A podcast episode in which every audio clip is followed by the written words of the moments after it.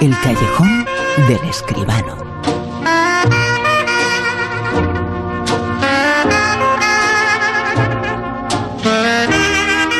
Séptima arte, cine, gran pantalla. José Manuel Escribano, muy buenas, ¿qué tal?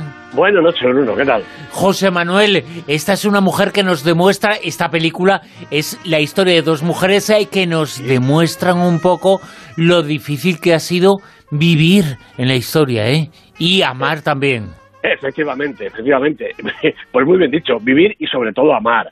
Eh, bueno, esta historia está situada un poco tiempo atrás, algo que su directora no suele hacer, pero lo ha hecho en esta ocasión para contar, yo creo que una historia muy interesante y muy bonita, muy bella también. Para contar esta película, Retrato de una mujer en llamas. El hombre interesado en mi hija es milanés. Nos trasladaremos allí si le complace el retrato. Se marcharán. Debo advertirle de algo. Ya rechazó a un artista anterior. Se negó a posar. Él jamás le vio el rostro. ¿Por qué se negó a que la pintaran? Porque se niega a casarse. Deberá pintarla sin que lo sepa. Cree que usted será su acompañante durante los paseos. Piensa que he venido a vigilarla. Y usted la observará. Si ve capaz de hacer el retrato... Y una película en la que observamos el papel negro, negro, negro del poder en algunas ocasiones. Así es, así es. Este retrato de una mujer en llamas que ha dirigido Celine Siama. La producción es de Veronique Keila y Benedict Cubre. El guion es de la propia directora, Celine Siama, y las protagonistas Noemí Merlán, Adèle Haenel y Valeria Golino, la, italiana. Bueno, Celine Siama es una directora francesa pues yo creo que quizá la más interesante y desde luego la más singular de la última jornada de mujeres realizadoras de su país. Es la autora, recordemos, de Lillos de Agua, la fascinante Tomboy y también de Gertrude, aquella película que fue premiada en Berlín hace eh, cuatro o cinco años. Sus historias son eminentemente femeninas y también sus protagonistas, niñas, jóvenes o mujeres, como en la de esta última película, que ganó el premio al mejor guion en Cannes. La acción transcurre en una pequeña isla británica de 1770. Marianne es una joven pero reconocida pintora que ha sido contratada por una aristócrata que vive allí para que haga un retrato de su hija Eloise a fin de mandárselo a su prometido eh, porque es una boda concertada tras un trágico acontecimiento y los novios ni se conocen. Es más, como acabamos de oír, Eloise no es nada partidaria de ese matrimonio y no quiere dejarse retratar. Por eso su madre hace pasar a Marianne por una nueva dama de compañía que convivirá con ella todo el día y la pintará por la noche, de memoria. Bueno, Marianne acepta la extraña eh, propuesta y permanece junto a Eloís todo el tiempo. Están prácticamente solas porque la madre incluso se va de viaje, a excepción de Sophie, la criada de la casa. Entre las tres se establece una complicidad y una camaradería que van más allá de los papeles socialmente habituales. Y entre las dos jóvenes surge una fuerte atracción que desemboca en un amor y en una pasión irrefrenables. Eloís se deja entonces pintar en libertad, no porque acepte su destino como esposa de un desconocido, sino como símbolo de entrega a su pintora y amante. Y Marianne va poco a poco culminando su obra, tan difícil e inaprensible al principio y llena ahora de luz y de color. Aunque ninguna de las dos ignora las dificultades de su sentimiento y lo inestable de su situación. Huésped provisional de la casa, la una, y destinada a un insoportable matrimonio, la otra. Celine Sciamma despliega una extraordinaria sensibilidad para retratar ella misma a estos personajes en combustión, sus palabras y sus silencios, sus miradas cargadas de deseo, sus noches de amor y sus amaneceres pálidos, su relación tan prohibida como irresistible, poderosa y trágica. La directora, como decía, ha saltado esta vez más de dos siglos atrás en el tiempo para reivindicar el trabajo de las mujeres pintoras, injustamente, como en estos tantos oficios, postergado y olvidado, y a la vez para apostar por el ejercicio de la libertad y la igualdad, con una relación amorosa, una relación entre dos iguales, que tiene una lectura absolutamente válida en nuestros días. Bueno, hay que agradecer el trabajo de las cuatro actrices, casi únicos personajes de la trama, y sobre todo, claro, el de las dos protagonistas, Noemí Merlán y Adele Haenel, capaces de plasmar con elegante facilidad la evolución de los sentimientos de sus personajes, desde el primer plano hasta el emocionante final.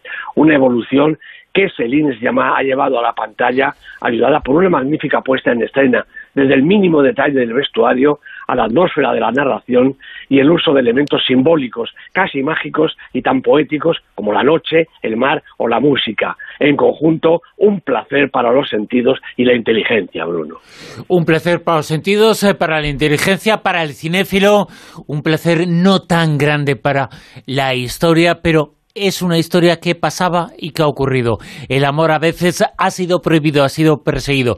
Y esa historia, esta película muestra un poquito, un poquito eso, un poquito esa cara B de la historia que también ha existido, Pues sí. ¿eh? Naturalmente que sí. Bueno, quizá en este momento, dos siglos y pico después, la cosa empieza a cambiar. Pero en 1770, un Oh. amor entre dos mujeres era algo. Si ahora es difícil en muchos sitios o en casi todos digo, y en los digo. más avanzados es complicado, entonces no ¿Cómo te quiero contar, entonces, ¿eh? verdad? Bueno, pues Claro. una, un amor realmente, una relación realmente difícil. La película lo cuenta muy bien, Bruno. Realmente es un prodigio de sensibilidad. Y los eh, festivales continúan. La información.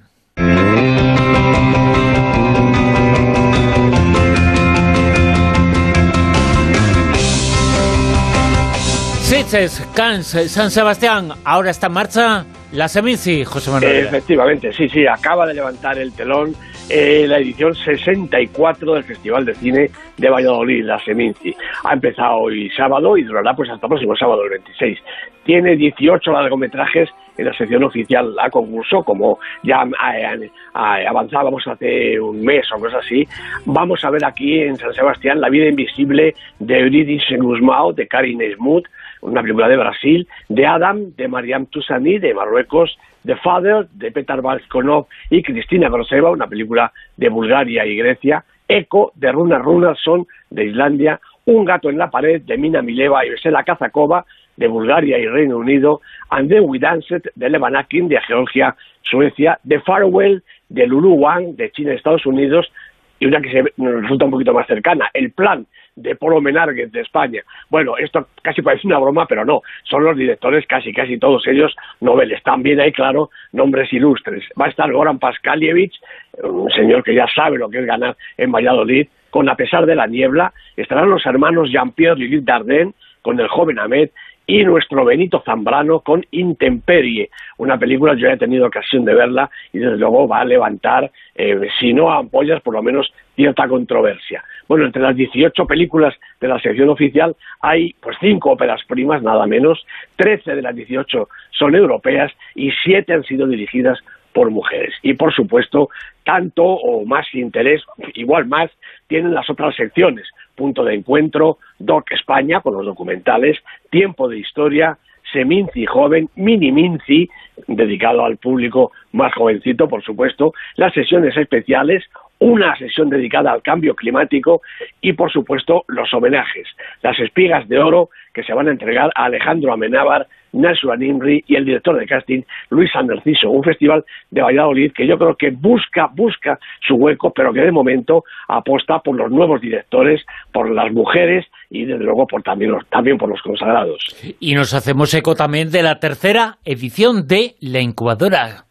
Pues efectivamente, este proyecto de la ECAM, de la Escuela de Cine de Madrid, este programa de desarrollo de largometrajes, que va dirigido a directores, productores y guionistas eh, noveles o prácticamente noveles, eh, a través de un asesoramiento individual, de sesiones de trabajo y de la financiación. Cinco proyectos se van a seleccionar como cada año en esta tercera edición. El plazo de inscripción de los proyectos está abierto hasta el día 27 a través de la página web, eh, tomen nota los interesados, www.thescreen, la pantalla en inglés, thescreen.es.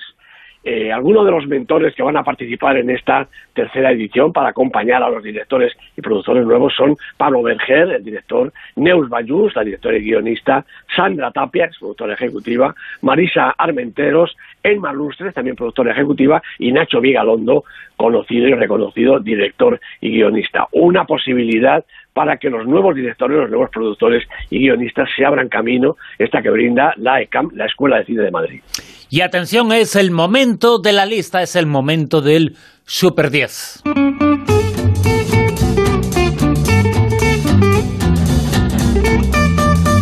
En el puesto número 10, eh, José Manuel. Pues en el puesto número 10 está nuestra gran amiga y veterana Cold War, que me parece que ahora sí que sí, que inicia ya el descenso definitivo. La película de Pavel Pavlikovsky ha estado, está en el Super 10, 54 semanas seguidas. Algo más de un año. Todo un éxito y todo un hito, ¿eh? Todo un récord que será, yo creo, absolutamente imbatible, Bruno. En el puesto número 9. Pues tenemos un estreno Géminis, la película de Ang Lee, una película en 3D fastuoso realmente, con Will Smith que se desdobla en dos personajes y Mary Elizabeth Winstead. Primera semana en el Super 10. Una película de Ang Lee es otro clásico, ¿eh? Todos los años tiene película y novedad. Y si no todos los años, eh, bastante. Pues es eh, prolífico él, ¿eh? Casi todos y además siempre con alguna novedad técnica. En esta ocasión la película, aunque no sea más que por eso, merece la pena verse. ¿En el puesto número 8?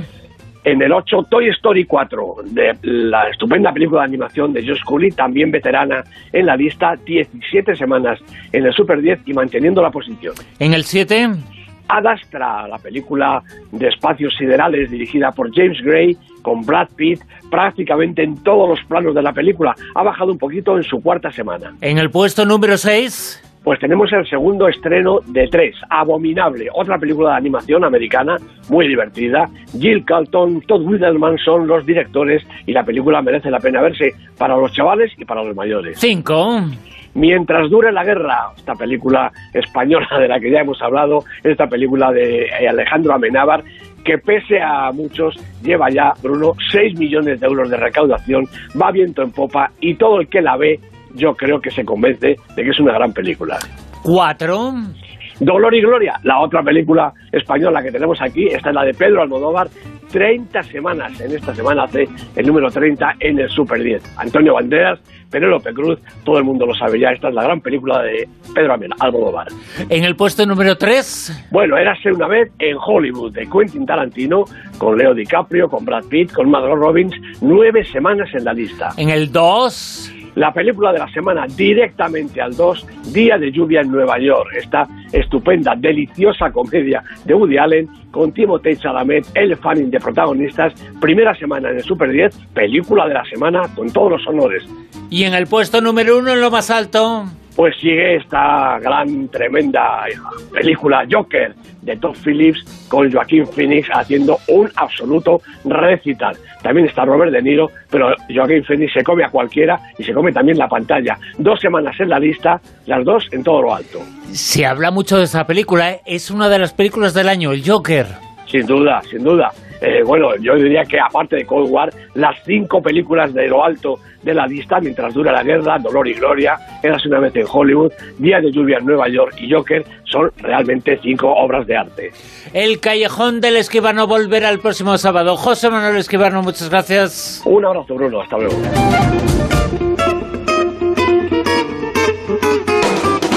En Onda Cero, La Rosa de los Vientos.